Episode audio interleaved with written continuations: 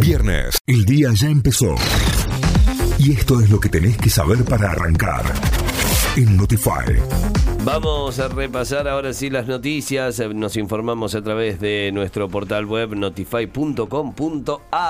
YPF aumentó sus combustibles y congeló el precio hasta noviembre. El ministro de Economía y candidato a presidente Sergio Massa anunció un acuerdo con las empresas petroleras para mantener los precios congelados en los combustibles hasta después de las elecciones, luego de que anunciaran un aumento de la nafta a partir de la medianoche. Según informó Massa, el lunes se implementó un incremento del 12,5 en los precios de los combustibles en la mayoría de las estaciones de servicio y la última en sumarse fue la petrolera estatal.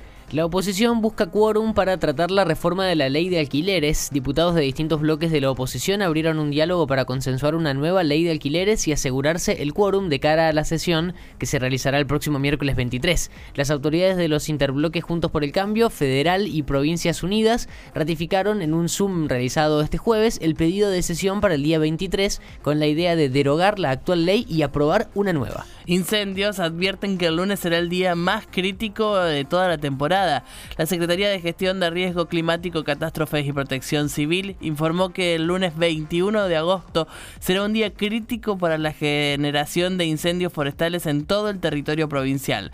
Claudio Viñeta, titular del área, precisó que las temperaturas superarán los 30 grados y habrá vientos fuertes con ráfagas de más de 80 kilómetros por hora y de dirección variable e indicó que dichas condiciones meteorológicas serán propicias para que se produzcan incendios.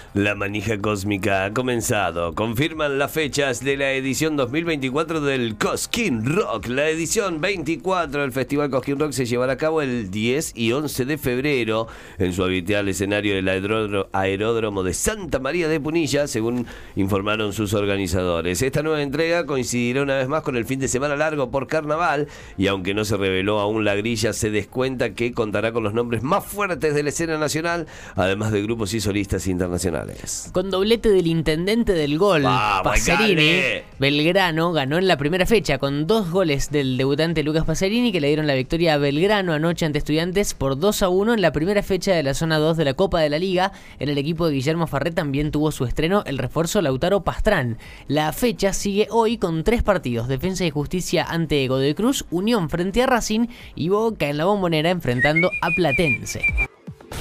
Notify, las distintas miradas de la actualidad para que saques tus propias conclusiones. De 6 a 9, Notify, plataforma de noticias.